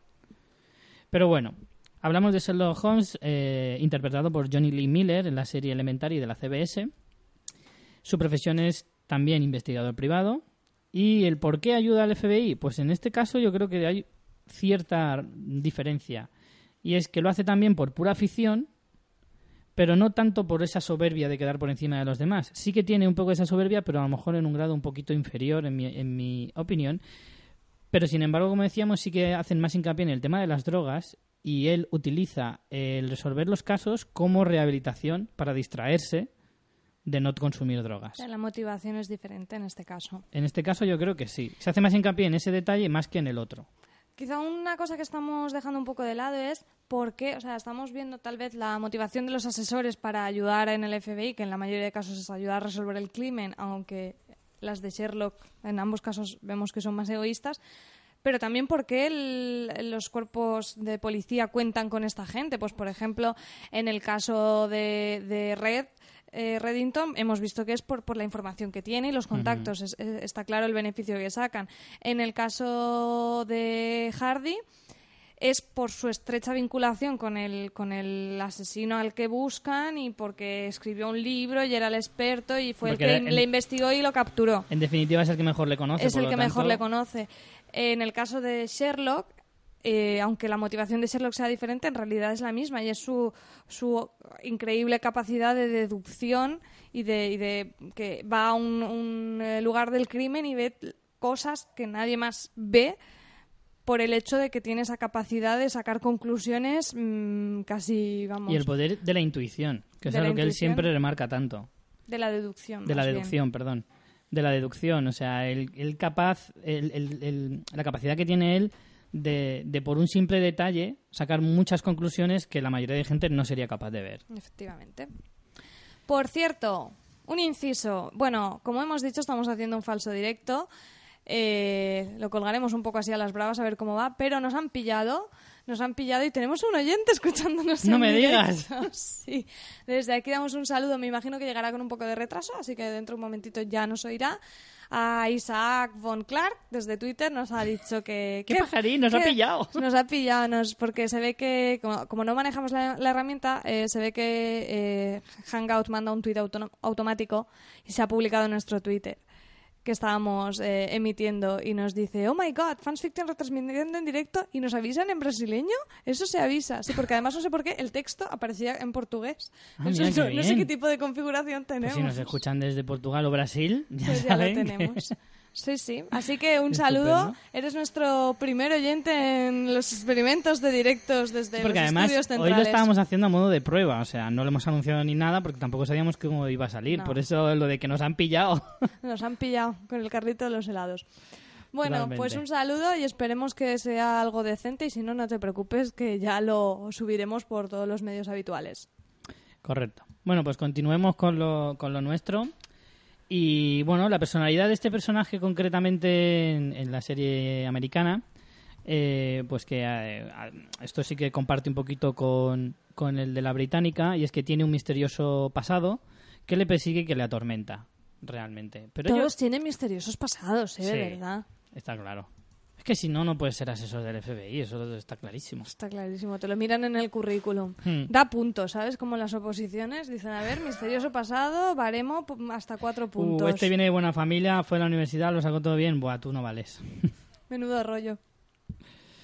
Vale, también su arrogancia es una de sus mayores peculiaridades, pero es como otra distinta. Digamos que es que la arrogancia británica como que tiene un plus, ¿sabes? Aunque también hay que decir que Johnny Lee Miller también es británico. Em, ¿Qué más? Características de la serie. Eh, pues sin entrar en la comparativa con, Jolín, la británica, es un, procedima- un procedimental bastante atractivo, porque también hay que decir que la de la de la BBC es procedimental, pero uf, No. un poco pillado, Bueno, ¿eh? en lo- ya sabes que en los Emmys estaba como miniserie. Claro, es que en este no, caso no, como TV movie por, eh, individualmente, que eso ya me Claro. parece un poco... individualmente por episodio, Sí, claro. sí, por episodio. Pero claro, es que aquí ya nos pillamos un poquito los dedos, nos pellizcamos los Nos dedos para ser más sí. exactos, porque mm, eh, claro, siendo justos sí que van a, a capítulo por a caso por capítulo, pero muchas veces eh, ni siquiera tienen un propio caso, sino que tratan más el tema central de la, de la historia sin centrarse en un caso concreto. Entonces es difícil catalogarla como procedimental. Pero bueno, en el caso de la americana sí que es un procedimental totalmente al uso, pero a mí me resulta bastante atractivo. En Es este que caso. entonces ya el pro- la propia distinción, yo que quiero que comparemos, la propia distinción de formatos es que hace que sean dos series totalmente, dife- Totalmente, diferentes. totalmente. Entre una miniserie de tres episodios cada X años, cuando no- nos lo dan, a un procedimental de cada semana, que me imagino que tendrá sus 22 o 24 capítulos, Correcto. eh, centrado en un caso por episodio, es que realmente ya esa base te hace que no tenga mucho que ver, ¿no? Ujú. Pues una de las características de la serie era esa. Otra eh, bastante notable es eh, su partener o compañera, Lucy Liu. Consigue que te olvides del hecho de que Watson sea una mujer. Porque a mí, desde un principio, es algo que me chocó bastante. Porque, claro, nunca te, no, te acostumbras a ver al personaje de Watson, un personaje tan mítico, eh, encarnado por una mujer, ¿no? Pero no sé, creo que Lucy Liu, vuelvo a decir lo mismo, si te olvidas de que es Sherlock Holmes, o sea, si te olvidas de entrar en la comparativa con la serie británica o intentar sacarle el parecido al personaje legendario literario, pues te parece eh, que el personaje de Lucy Liu está bastante correcto y bastante bien. De todas formas, que Lucy Liu es tan buena, a mí me encanta Lucy Liu y todo lo que hace lo hace muy bien. Los Ángeles de Charlie, dices. Bueno, todos tenemos manchas en nuestro currículum.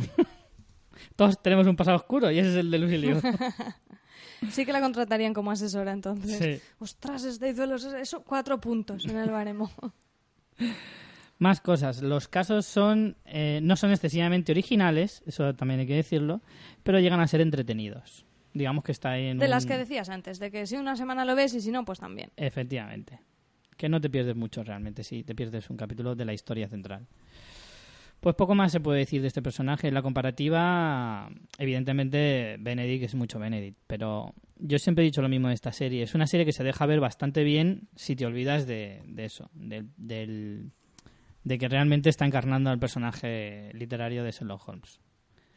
Pasamos a la siguiente, y es eh, el señorito Aníbal Lecter. Tampoco hemos hablado jamás de él, ¿verdad?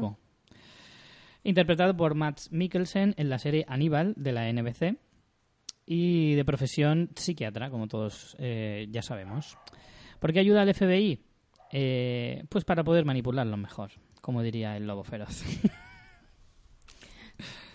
y... Es una buena analogía. ¿verdad?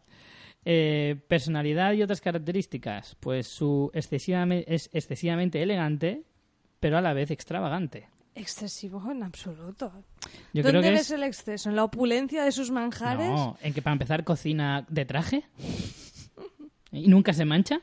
De que su cocina está más limpia que la de Arguiñano, que se la deben de limpiar todos los puñeteros días. Y este cocinando ahí, estás ahí, ¿cómo se dice? Trinchando un pavo y poniéndolo todo perdido y tal y cual. Y su cocina está que parece un anuncio de encimeras. Que, que eso me da rabia. Y digo, manchate, cabrón, que además vas con la camisa blanca. Que da más gusto, ¿no? Sí. En fin, más cosas del personaje. eh, ser tan meticulosamente maniático le hace ser tan infalible en sus crímenes. Maniático, perfeccionista, muy culto. Hmm. Es un portento. Sí, sí, sí, desde luego. Si no fuera porque está zumbado, sería un tío estupendo. Hombre. Y eso es lo que te causa mm, inquietud y interés por el personaje, que es como... Está claro que es un hombre que es súper dotado, o sea, mentalmente tiene, vamos, más inteligencia que todos nosotros juntos. Y que, aun con eso, se haya convertido en el monstruo que es, dices, ¿seremos nosotros que somos una, una especie inferior? Bueno, no, es la psicopatía, ¿vale? Pero, pero de verdad, eso es lo curioso, ¿no? Esa capacidad, esa inteligencia, aunque suele ser, no, no estoy yo, mu- no soy muy ducha yo en psicópatas, pero creo que sí que suelen ser cualidades eh, El hecho de que vayan, sí. que van muy ligadas. No quiere decir que toda la gente. la inteligencia creo que es un factor muy determinante en las psicopatías, creo, creo sí, yo. sí, sí, sí. que he leído en Me suena a mí. Tú tenías un libro de psicópatas, ¿no? Mm, Ah, no, era de tenía- asesinos tenía de la tengo un libro muy interesante eh, que se llama Los grandes monstruos de la, de la historia, que relata la vida de personajes reales, históricos, eh, y un poquito pues de, las, las atrocidades que hacían. Eh, pues tipo Nerón, Hitler, Calígula, el pirata barba azul, no sé, hay un montón. Está bastante chulo el libro. Ya lo recomendaré algún día. Bueno, características de la serie es su aura misteriosa y tétrica es fundamental para el ritmo de la serie. Eso no cabe ninguna duda. Su barbarie, porque ya lo que han hecho en la, Sí, en la sí. última temporada ha sido en plan, ¿en serio estoy viendo esto en una televisión en abierto de Estados Unidos? Eh, Tengo que decir que la NBC le da mucho, mucho nivel y, y presupuesto a las series que hace de este tipo. Y eso, quieras o no, eh, se agradece. También eh, cabe destacar que no es un procedimental al uso, que en algunos capítulos a lo mejor sí, porque puede centrarse en algún caso concreto y tal, pero que sin embargo su historia principal está muy por encima de la de los casos. Tiene mucha más presencia y importancia dentro de la propia serie. ¿No crees? Sí. Es que la pilla distraída. Lo has hecho aposta, ¿eh? Qué malo. Te pillaba en clase. Estaba diciendo, ya que no estás atenta, que su Es que historia... esto de ser dos ahora es mucho más marronero. Dime. Desde luego. Menos mal que no hemos puesto la webcam. eh, estaba diciendo que no es un procedimental al uso, que en algunos Ah, sí, te he capítulos... escuchado así como de fondo, pero me ha costado procesarlo. Me has oído, Sí, pero no me has escuchado. Sí, no lo he procesado. Eh, sí que es verdad, pero es como mitad y mitad, ¿no? Es un poco como... Claro. También es verdad que en la segunda temporada se ha alejado un poco más. En la mucho primera, más. La en primera, la primera era mucho sí más que... procedimental. Es que eso estoy pensando Sí, yo. En la primera sí que había muchos más casos. Sí que es verdad que había alguno de los asesinos a los que buscaban que ocupaba más de un caso, pero a veces coincidía como eh, otro a mitad. ¿Sabes? Como uno que te dura 3-4, pero aparte en esos 3-4 tienen su propio asesino cada uno. Creo que eso se han ido desligando. Entonces creo que es una serie que se ha alejado bastante del procedimental desde su primera temporada. Eh, otra cosa que yo quería decir de lo de Aníbal es que, bueno, centrémonos también en por qué el FBI le busca ¿no? a él. Y es porque en principio él va a ser un... eh, en la serie Hmm. tienen a- al que es otro asesor del FBI, no lo hemos puesto, pero el otro personaje que también es asesor del FBI es el otro psiquiatra. eh, ¿Cómo se llama? el Will personaje? Graham. Will Graham. Pero yo creo que sí que pertenecía al FBI, Will Graham, en algún momento. A lo mejor antes de que empezara la colabora. serie... lo- No. ¿No? Creo que ya había no sé. colaborado anteriormente y vuelve a colaborar. Es un psiquiatra, él es psiquiatra, eso seguro, Sí. que colabora con el FBI, como que trabaja para ellos, pero como no es muy estable, contratan, esto ya es el, el- el rizar el rizo, al asesor del asesor, que es Aníbal Lecter, para sí, que sí. eh, dé el tratamiento psiquiátrico a Will Graham. O sea, esto ya es en plan Aquí las cuentas a mí no me salen. Si va un, un gestor ahí a ver las cuentas, ¿cómo justifican esos gastos? Ya ves. De tanto freelance, el freelance para el freelance. Esto, De todas formas, piensa que en la primera temporada era así, pero en la segunda temporada bueno, ya, no quiero pero hacer ya spoiler, no, claro, no, quiero hacer spoiler, pero sí que es verdad que Aníbal pasa a ser más, más Sí. asesor que Will. Pero bueno. Eh, bueno, algo más del personaje de Aníbal. Eh, no sé, yo creo que en este estamos otra vez un poco en el caso como el de Sherlock. Tiene una capacidad especial para saber leerle la mente, como por así decirlo, a, a la gente. Y así como Will era capaz de meterse en la mente de los asesinos y recrear lo que los crímenes que habían cometido, Esa es la, eso es porque lo fichan, porque es un crack. claro. Y Aníbal tiene también la capacidad de una capacidad de manipulación bestial. Pero eso ellos no lo saben. Claro, eso ellos, ellos no lo saben, lo sabemos nosotros Esa somos es la los ventaja de, exacto, esa es la ventaja de Aníbal para asesorar al FBI, pero el FBI no dice, ay, voy a ir ver este que nos manipula tan bien. No, Además con esa voz. exacto, gañan siempre. Bueno, y pasamos al último de hoy, que es el señor doctor Walter Bishop, interpretado por John Noble en la serie Fringe, de la Fox. Esta yo no la he visto, Richie. Yo he visto dos temporadas y me la voy a terminar la serie, que ya está terminada, que terminó su quinta temporada. Eh, de profesión, científico loco. Pero esto es como lo de Aníbal, no saben que está loco cuando No, lo no, contratan. sí, ah, sí, sí, sí lo, saben, dicen, De hecho- son aptitudes que me encantan. De hecho, atención, ¿por qué ayuda al FBI? Porque para eso le sacaron de un psiquiátrico. o sea, una de sus, eh, de sus características más eh, identificativas es que tiene un talento espectacular y un conocimiento desproporcionado de la ciencia, ¿vale? De hecho, cometió bastante ciertos crímenes haciendo muchos eh, experimentos y que por eso también es un ser atormentado. Ya sabemos que si no tienes un pasado oscuro y, y un corazón algo perturbado, no, no tienes cabida en el FBI. Por lo tanto, eh, este es, digamos, los pecados de, de Walter Bishop. Y, y sí, bueno, la historia comienza, la, la tem- la primera temporada comienza sacando a Walter Bishop de un psiquiátrico, porque él está muy, muy tocado, Está muy tocado. la verdad. Está perjudicado el hombre. Sí. Eh, por, por muchas de las cosas que hizo en su momento y porque de todas formas nunca ha sido un tío bastante estable en general. Pero claro, tiene un conocimiento de la ciencia bestial. Y por eso es eh, eso es lo que le lleva a formar parte de, del equipo estelar de, del FBI. También se la juegan un poco, ¿no? Contratando a esta gente. Pero claro, ahí está, entra un poco el juego, contratan a él y a su hijo con el que no se hablaba para controlarle. Es un poquito lo que hablábamos antes de Aníbal con Will Graham, pues esto es un poquito lo mismo. Contratan a él, al hijo y a un agente del FBI para llevar un poco el equipo ahí a Tú fíjate cuántos recursos. Y a una becaria, tiene una becaria también, que, que hace ahí un poquito, pues eso, preparar los cafés, hacer muestras y Bueno, cosas de iba, esas. iba justo a decir que como se nota que allí no tienen tantos recortes como aquí, que no podríamos estar contratando a esos asesores. Eso Ahora bien, becarios, eso es a punta Bueno. pala, eso sí que no habría problema. Sin ningún tipo de problema. Incluso asesores becarios. También. Características de la serie, pues da bastantes pocas dosis de la historia de fondo. Las va repartiendo demasiado. Yo creo que, por ejemplo, en las dos primeras temporadas que yo llevo viendo me he enterado de bastante poquito de cómo funciona. Ya hasta el final de la segunda temporada, que ahí ya sí que más o menos te enteras de algo, hasta ese punto te enteras de bastante poco.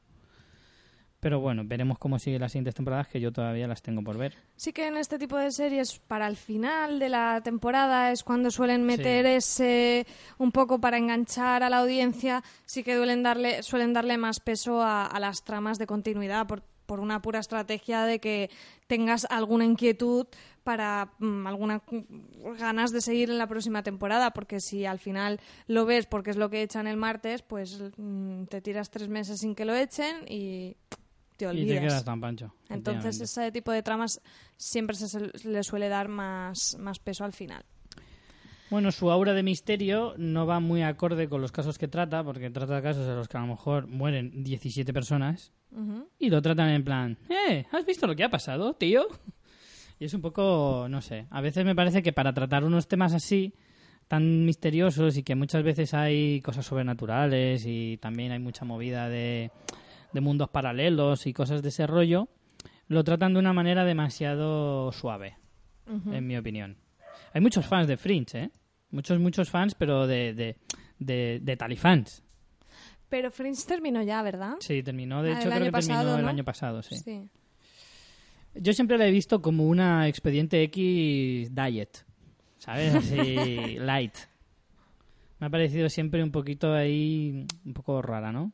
Que, o sea, en los, en los casos te puede parecer, pero en la temática no se parece una full. Pero bueno.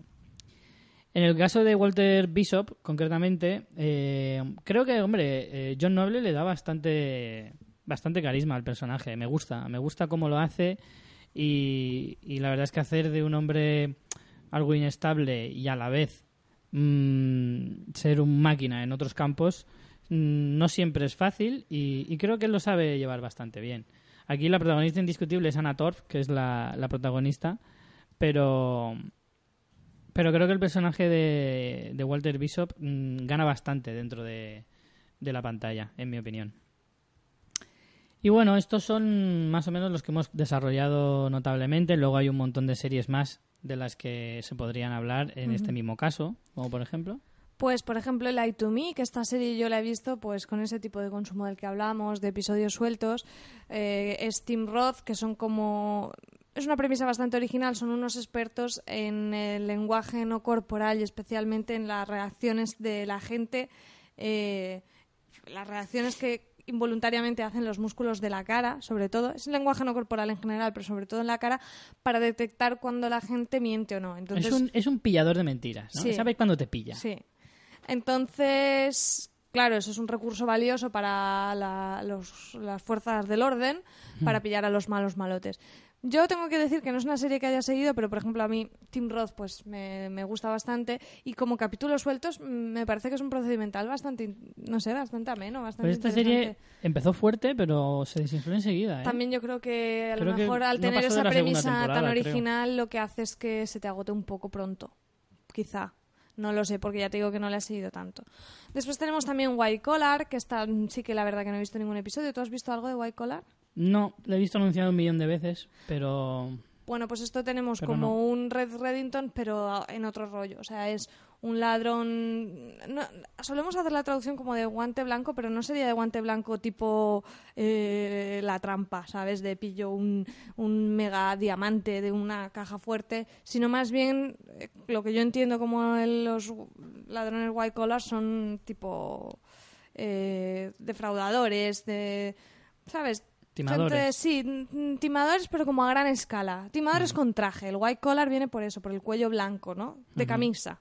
O sea, serían más eh, cualquier eh, querido y honrado banquero, ¿vale? Entonces es un asesor, pues ¿qué es eso? Es un hoy, hoy que ha fallecido eh, Emilio Botín, Sí, efectivamente. Viene muy al está caso. muy bien.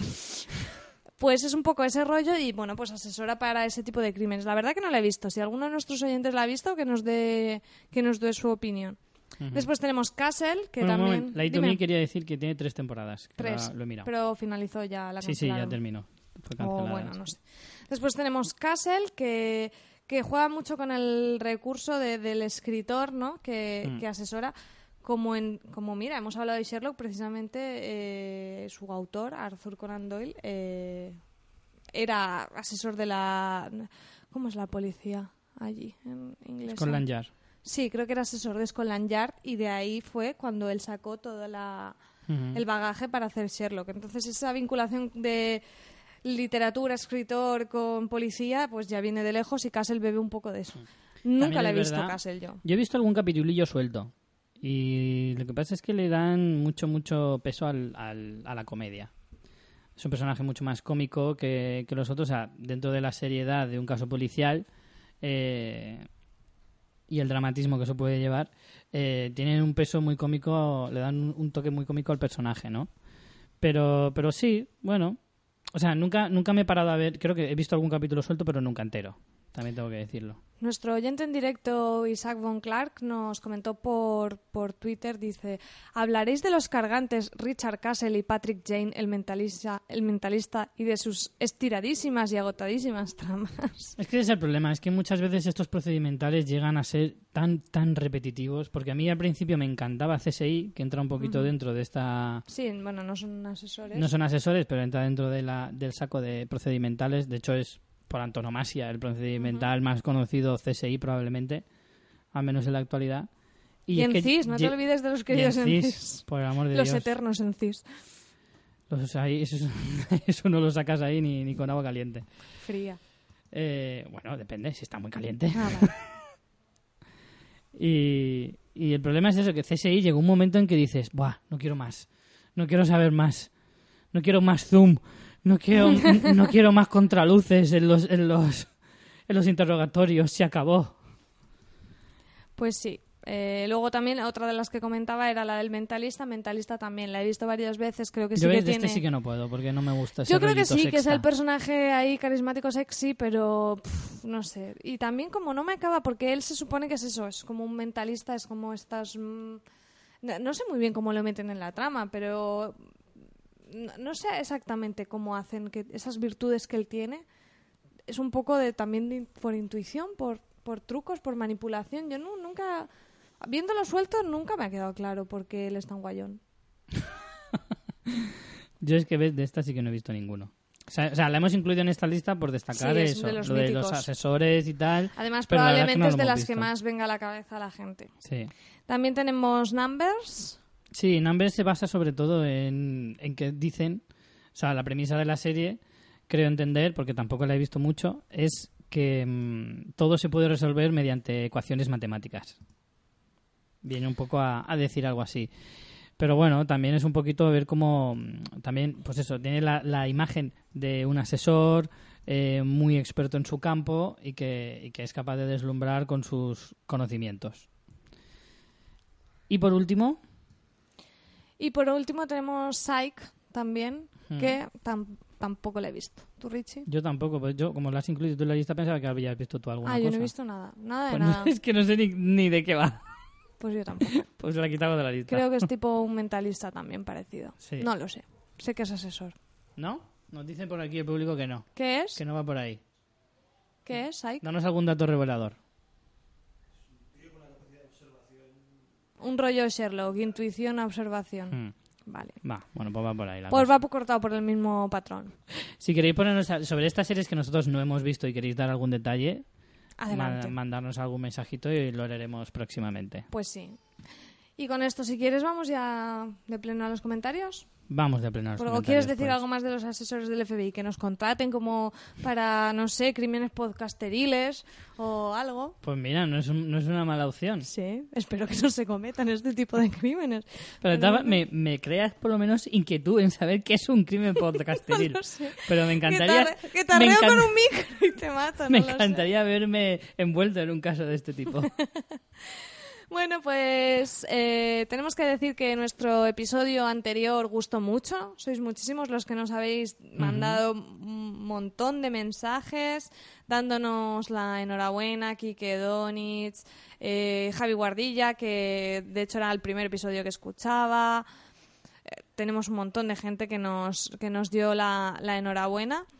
Y, y bueno, también decir que esta semana, justo que estamos grabando, eh, en iVoox nos han puesto como contenido destacado en el magazine semanal con este episodio, lo cual nos hace mucha ilusión porque este contenido se o sea, no es random, lo selecciona una persona. Supongo que sí que harán muchísimas escuchas eh, aleatorias y escogerán. Y la verdad que, que estamos muy contentos de que, de que hayan escogido el, el programa Indiana Jones, que es el segundo que nos escogen. Ya nos eh, pusieron en la temporada anterior también el, El de Woody el Allen. Allen. Sí, sí. Así que genial, os ha gustado un montón. Muchos sois los que habéis dicho que somos muy listos porque hemos obviado la cuarta película, pero vamos, todos a ¿Quién favor, no? ¿eh? Totalmente. ¿quién, no lo, ha- ¿Quién no la puede obviar? ¿Quién no?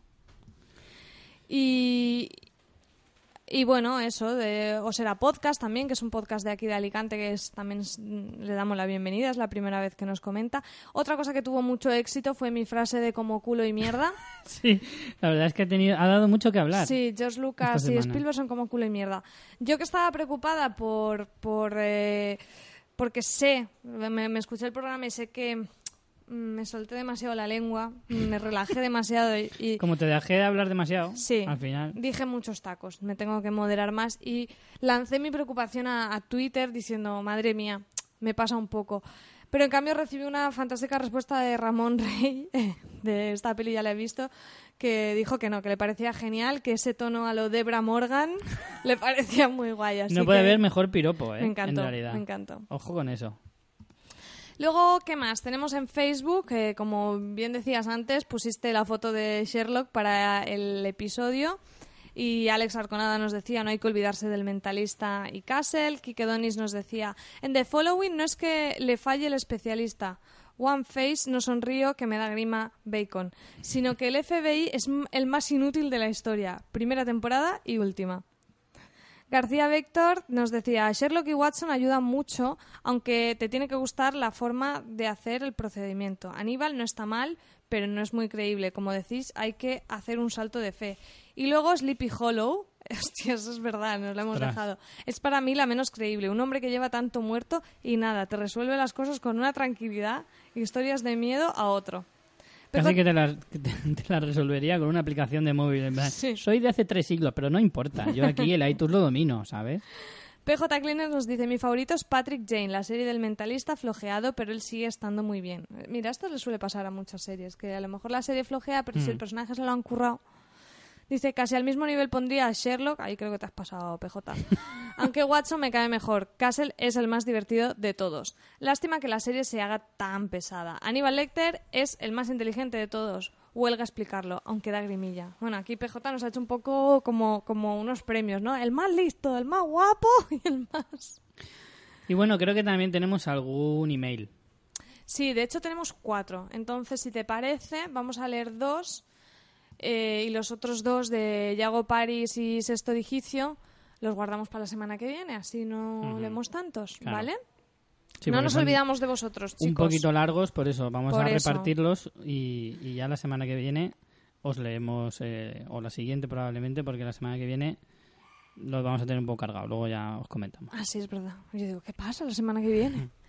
Bueno, tenemos uno de Mónica, que creo que además, si no me equivoco, si no ya me dices, Mónica, creo que es la primera vez que nos escribe y nos dice, hola chicos, lo de Ángel no estará, lo de que Ángel no estará esta temporada es broma, ¿no? No es lo mismo sin él. Conste que me encantáis los tres, vuestras aportaciones y puntos de vista. Este o no de, esté o no de acuerdo con ellos, obvio. Pero Ángel aporta una visión más profunda y cultureta que es muy importante en el podcast. Y gran humor negro también.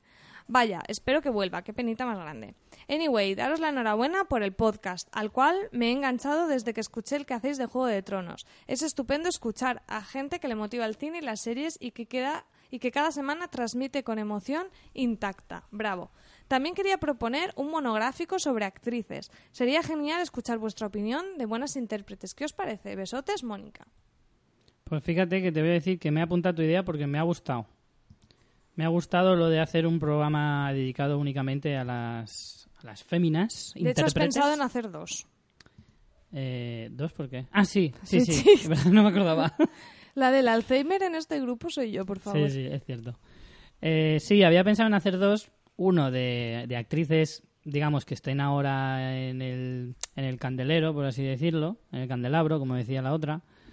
Y así de las, de las más importantes y así jovencitas y vamos, las, las que están ahora mismo en auge. Las que lo petan ahora. Sí. Y luego otro más adelante de actrices veteranas. De actrices tipo, pues eso, Cathy Bates, Meryl Streep, un poquito de ese rollo. Entonces, eh, pero me ha gustado mucho tu idea, Mónica. Y además, como dije ya en el primer, creo que fue en el primer, eh, en- bueno, en el 0-0, en el de, en el de vuelta de la temporada, eh, los vamos a patrocinar. Así que ese programa estará patrocinado por ti, Mónica, que lo sepas. Y el otro email que teníamos para hoy, Pues el otro email es de John Vergara, que tampoco estoy segura si no... Es que me suena mucho, pero no sé si nos ha escrito otra vez o a lo mejor ha contactado por, por redes Por sociales, no lo sé. Nos dice, hola chicos, lo primero de todos, el consabido, enhorabuena por el programa. Os- es, es- es tradición, ¿no? Hombre, está bien que no sea para insultarnos lo que nos escriben, ¿no? Por ahora no hemos recibido ninguno de amenazas. Yo todavía anhelo que alguien me insulte con estilo, joder. Dice, os escribe por un par de temas. Primero, para animaros. Seguros que dejar de contar con Ángel os habrá creado incertidumbre de seguir los dos sin rellenar su espacio, no dar los motivos, no darlos, en fin, queda igual. Creo que para los oyentes lo importante es que los que estéis mantengáis la actitud que teníais cuando grabáis. Correcto. Yo sinceramente veo series veo series como forma de abstracción para relajarme y disfrutar sin preocupaciones el tiempo que dura el capítulo. Y esa misma sensación es la que tengo al escucharos. Así que lo dicho, si mantenéis el tono como lo habéis hecho en los dos primeros capítulos de la temporada, los oyentes seguiremos encantados. Y según... Hombre, eso es difícil de cambiar, porque el programa se creó y se empezó así y, y realmente se creó y se empezó así porque nosotros somos así. Por lo tanto, eh, o sea, me gusta que lo recalque, pero es que nosotros no sabemos hacerlo de otra manera. No, sin hacer el gilipollas no nos No. sale. Correcto. Y segundo tema, idea para un posible programa. Es que no paran de darte el trabajo hecho, Richie. Lo que a mí me gusta. Efectivamente. Dice, os lo pongo muy genérico, a ver cómo lo veis. El tema sería hacer un programa al año sobre el estado de la ficción en general y en España en particular, hablando por un lado de las alternativas legales o alegales que hay en España para seguir las series de todo el mundo y por otra, qué falta en España para hacer series de calidad.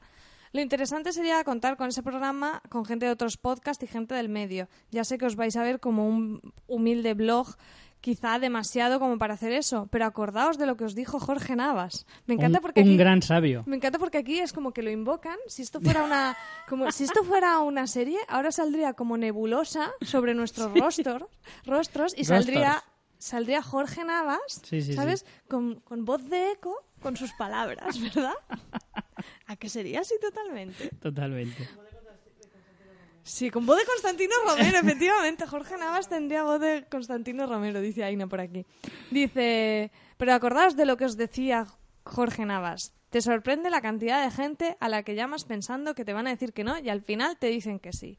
Y nada más, que lo dicho, mucho ánimo y no perdáis esa naturalidad y alegría que desprendéis. Un abrazo, John.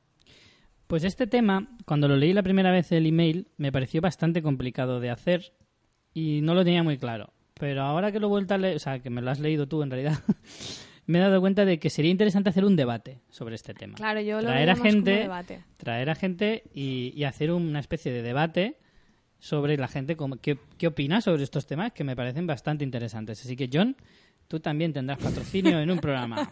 ¡Enhorabuena! Bueno, pues ya está. Ya hoy sexto ya para el próximo día. Eh, nada, es que tampoco voy a leer todos los tweets, pero es que ha habido muchísimos de que han gustado el, episodio de Indiana. Por ejemplo, Kike Donis nos decía, me cambió, la, me cambio el avatar en honor al 25 aniversario de Indiana Jones y al programa especial de Fans Fiction. Y ahí sigue con su avatar con Indy y el sombrero, o sea que... Que genial, muchísimas gracias. Nosotros nos lo pasamos teta grabando, como hoy Ya también, y esa es, esa es la idea. Sí, sí. Y un saludo desde aquí a, a mi archienemigo Felipe. Felipe ha tenido también muy buenos comentarios, ¿eh? Por ahí. Es archienemigo y archiamigo, ¿vale? Ah, vale. Las dos cosas. Archie. Me encanta el prefijo Archie. Sí, ¿verdad? Sí, la verdad es que ha tenido bastante buena acogida nuestro nuevo invitado. Bueno, nuevo a medias, porque ya había participado en otros programas. En esta temporada, ¿no? Sí, en esta temporada, pero también era la primera vez que venía él solo. Siempre Pero vino a Fans Fiction en, Sí, en la primera. vino con su partener de, De de Game Game, Effect. Effect, con Sí, Alba. Así que esta es la primera vez que venía en solitario. En solitario, solo ante el peligro. Y lo ha hecho muy bien, hay que decirlo. Vino como auténtico arqueólogo que es. Así que nada, un saludo para él y efectivamente eso, le han traído, iba a decir, le han traído los reyes. Eh, le, han, le han caído bastantes buenas críticas. Y eso es todo para, para hoy, señores. Bueno, Con esto entonces, vamos ¿qué? a acabar. Y antes de irnos, eh, quería decir que el próximo programa va a estar eh, protagonizado por el tristemente fallecido Robin Williams. Sí. Queremos hacerle un pequeño homenaje y haremos un repaso a su filmografía más brillante. De hecho, tenemos que decir que este programa ya lo teníamos pensado antes de que muriera, lo teníamos Mm. reservado para esta tercera temporada, era uno de los que queríamos hacer sí o sí. Teníamos ahí una, una lista de, venga, ¿de quién haríamos un monográfico? Mm. Como dice Richie, alguien que se lo merezca, alguien... Y claro, Efectivamente. alguien que nos toque la patatita, que, que ha sido una parte de, de nuestra infancia cinéfila totalmente, era Robin Williams y está apuntado en la lista de temas desde no sé ni cuándo, o sea, de hace muchísimo. Así que no hay momento más oportuno para Así hacerlo. que, bueno, pues ahora ya sí que no hay excusa. Lástima que sea por esto. Sí. Pero, pero bueno, por lo menos no vamos a intentar que no sea con un tono muy triste y que simplemente no, sea absoluto. repasar todas las películas chulísimas que, no, que nos ha dejado y además contaremos con una invitada muy especial que también nos reclamáis muchísimo. La tenemos por aquí.